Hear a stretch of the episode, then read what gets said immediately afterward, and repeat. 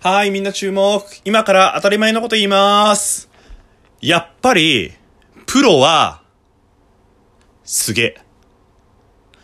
白黒ハンガーのちょっと隙間に放送局。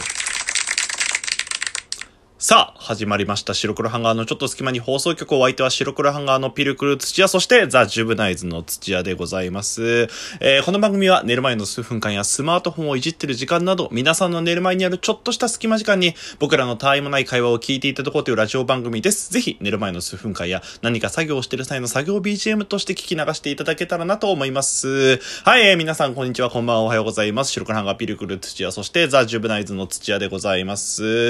ということで、えー、まあ、ザ・ジュブナイズ土屋と名乗ったんですけれども、そういうことでございますね。えー、どうも早速ね、あの、話したことたくさんなので、お話しさせていただきましょう。トークテーマこちら。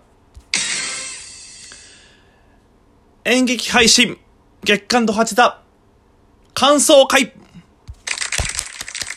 はい、となっております。まあまあ、あの、セットですよ。前回の告知会と今回の感想会は、まあ僕のもうルーティンでございます。ということで、えー、12月19日、そして12月20日の、まあ土曜日と日曜日の2日間ですね。えー、アイラ富士宮さんというライブハウスさん、コミュニティスペースさんにて、えー、上映させていただきました。えー、見ていただいた方、本当にありがとうございました。19日は、あの、決められたリズム、またね。そして、えー、20日はですね、あの、伊藤ここ演劇部さんが、えー、演じられましたね。あの、RE、未来は見ないで、えー、こちら両方見ていただいた方、本当にありがとうございました。チケットも多くの方に買っていただいたみたいで、あの、大変嬉しく思います。本当に本当にご来場いた、ご、ご視聴いただいた方、ありがとうございました。はい。ということで、まあ、この2作品、僕は直接がっつり出てはいないんですけれども、まあ、出ていないからこそ、えっと、まあ、僕がどう思ったのかなっていう感想をちょっとお話できたらな、なんてことを思います。の前にごめんなさい。ちょっとだけ僕出てました。ちょっとだけ僕何させていただいたか、何させていただいたかちょっとご説明させていただきますね。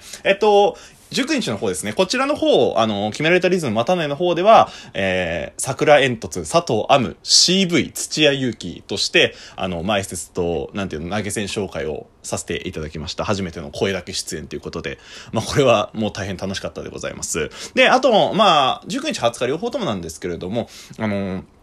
一応カメラの方を担当、操作を担当させていただきました。初めてね、がっつりスタッフとして、え、関わらせていただいたので、すごくいいいい機会だったな、なんてことを思います。なので、冒頭の話なんですよ。あの、カメラなんて撮るだけだから簡単だなって思った思ったこともありましたよ、僕も。そんなことなかった。あれ、バカ虫。プロはやっぱすげえなって思いました。はい。まあ、そんなね、え、僕はそんな感じでしたよっていう話なんですけれども、そんなこといいんですよ。今回の劇の感想なんですよ。まあ、2日間なんでささっといきますね。まず19日、えー、決められたリズムまたねの方ですね。これは、あの、河原小敷女子会さん、そしてクライアントさん、富士シニアアートさん、まあ、いろんな団体のあの女性陣たちがね、出演して、えー、行ったあの芝居でございます。まあ、あの、舞台は女子高生、女子、女子高生っていうか、まあ、高校で、まあ、女子高生たちの、まあ、結構センシティブなあ劇になったのかな、なんてことを思います。はい。まずなんか全体を通して僕思ったことは、あの、まあ、登場人物たちが、まあ、えっと、まあ、メインがだいたい4人、まあ、6人か、6人、6人だけ？ちょっと待って。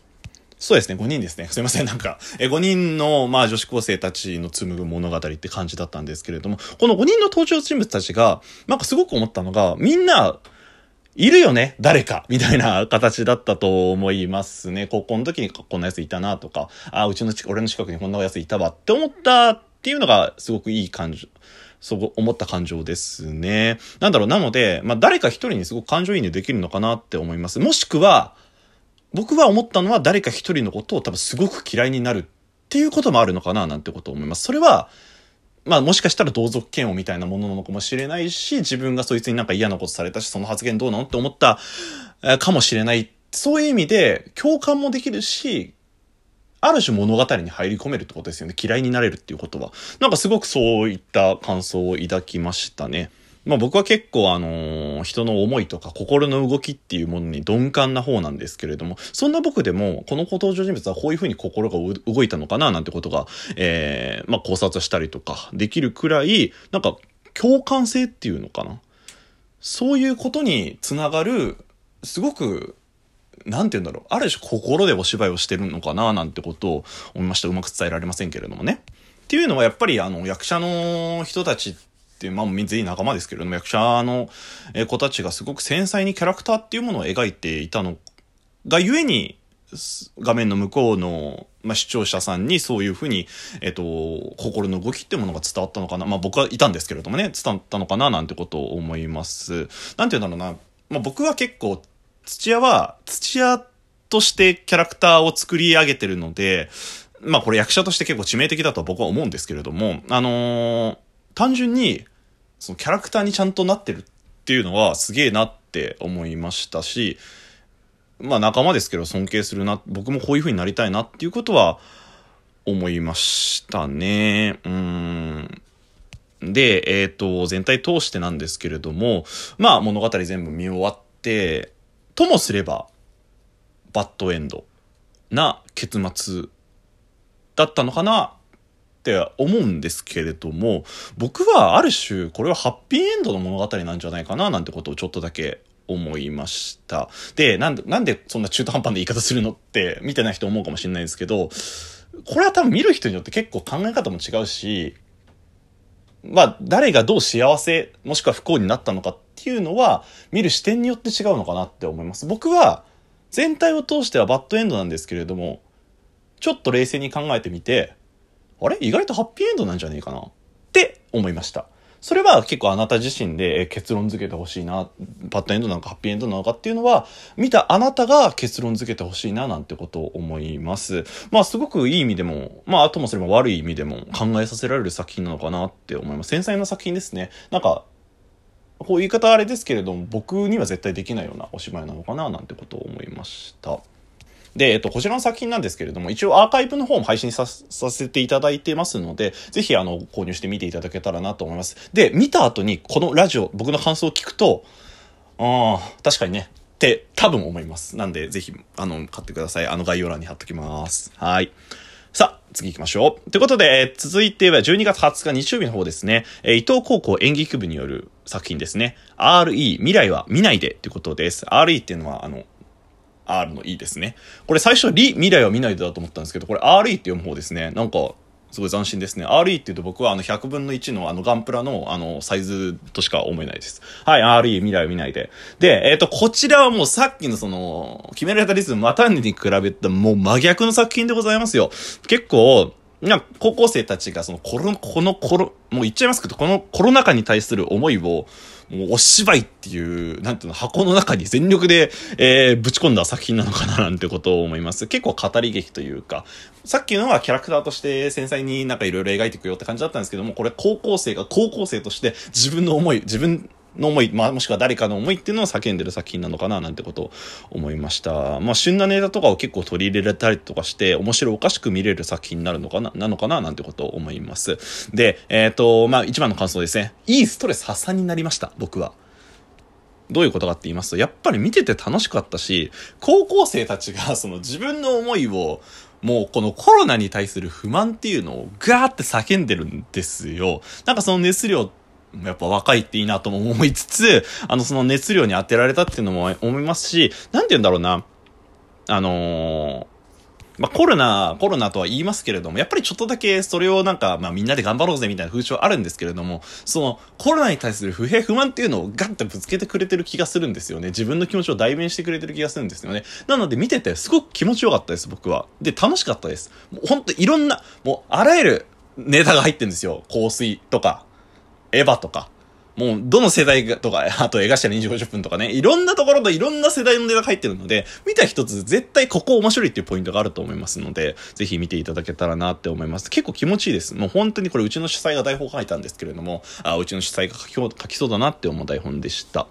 まあなんでいろいろこのこちらの方は見て、笑って、すっきりして、でも、頑張ろうって思える作品なのかななんてことを、まあ前向きな作品だと僕は思ってます。違うかもしれんけどね。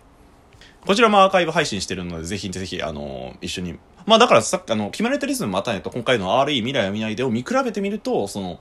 いろんな違いっていうものがあると思います。えん同じ演劇でもこんなに違うんだっていうことは分かるので、ぜひ2つともセットで、えー、見ていただけたらなと思います。はい、そんな宣伝タイムを置いといて、冒頭のあの、土屋にモテ期到来って書いてある、どういうことだって、えー、ちょっと皆さん思ったかもしれません。あのー、ちょっとこれご説明させていただきますね。今回のこの伊藤高校演劇部の方の中に、まあ当然ね、あの、僕はお手伝いとして行かせていただいたんですけれども、この演劇部の中に、なんかどうも土屋のファンの子がいたらしい、いたんですよ。で、あの、そのファンってどういうことだって思うかもしれないですけど僕が、あの、このアイラ富士宮さんで、あの、走れメロスの作品をやらせていただいた時ですね、ちょっと男子ちゃんと走れメロス。あ、こちらもアーカイブやってるので、ぜひ概要欄からかかってください。はい。で、えっ、ー、と、まあ、土屋という、土屋として役者としてやらせていただいて、それをこの伊藤高校演劇部の方たちも見たんですよ。そしたら、まあ、土屋のことが好きだっていうこと、子が、え、いたらしくて、で、初めて会ったんですよ。その、なんか噂で土屋のファンがいるみたいな話を聞いてたんですけれども、僕は、の、へえぐらいに思ったんですけど、初めて会って、もうそ、まあなんか、ファンって言ってもなんか、土屋さん良かったですぐらいかと思ってたんですよ、僕は。そしたらもうなんか違うの。もう限界オタクの反応をしてたの。もうなんか会うじゃんもうなんか車で送り迎えするときに会ったんですけど、会った瞬間に、ええ土屋さんえみたいな。もうね、僕も自分がオタクだからわかるんですけれども、なんていうか、ほんと純粋に推しに会った時の反応をしてたんですよ。僕もその熱量だと思わなかったんで、そ、そんな？なんかありがとうみたいなめちゃくちゃ嬉しかったんですけれども、すげえね、最初戸惑いました。だってさ、あります？皆さん、あの、もう握手して、一緒に写真撮ったら、もう緊張して喋る、何も、何も喋ることができない。そして、泣き出すっていう、そんな、こう、俺は持ったことがないので、もうなんか、めちゃくちゃ嬉しかったですね。なんかそう言ってくれる子がいるだけで僕は頑張れるなーってことを思いますね。なんで、もう皆さん、こちら側になるとそんな気持ちがわかります。あの、ぜひね、えー、みんな好きって、もう、推しとかがいたら好きってちゃんと伝えた方がいいです。本当マジで。そっちの方が、推しは幸せになります。僕、これ実感して分かりました。あ、俺もいろんな人に、自分の好きっていう思い伝えようって思いましたんで、ぜひぜひよろしくお願いします。土屋に好きっていう思いを伝えてくれても全然いいです。はい。で、最後に、あの、すいません、サインくださいっつって、僕サインなんてないから、その子のなんていうの、台本に、もう土屋祐希ってあの、感じで書いたっていう、そんなエピソードがございました。まあ、なんでいろんなね、あの、いい思いもさせていただきましたし、また頑張ろうって思いました。はい、あの、ぜひね、アーカイブで配信中ですので、見ていただけたらと思います。お相手はザ・ジュブナイズ土屋でございました。じゃあね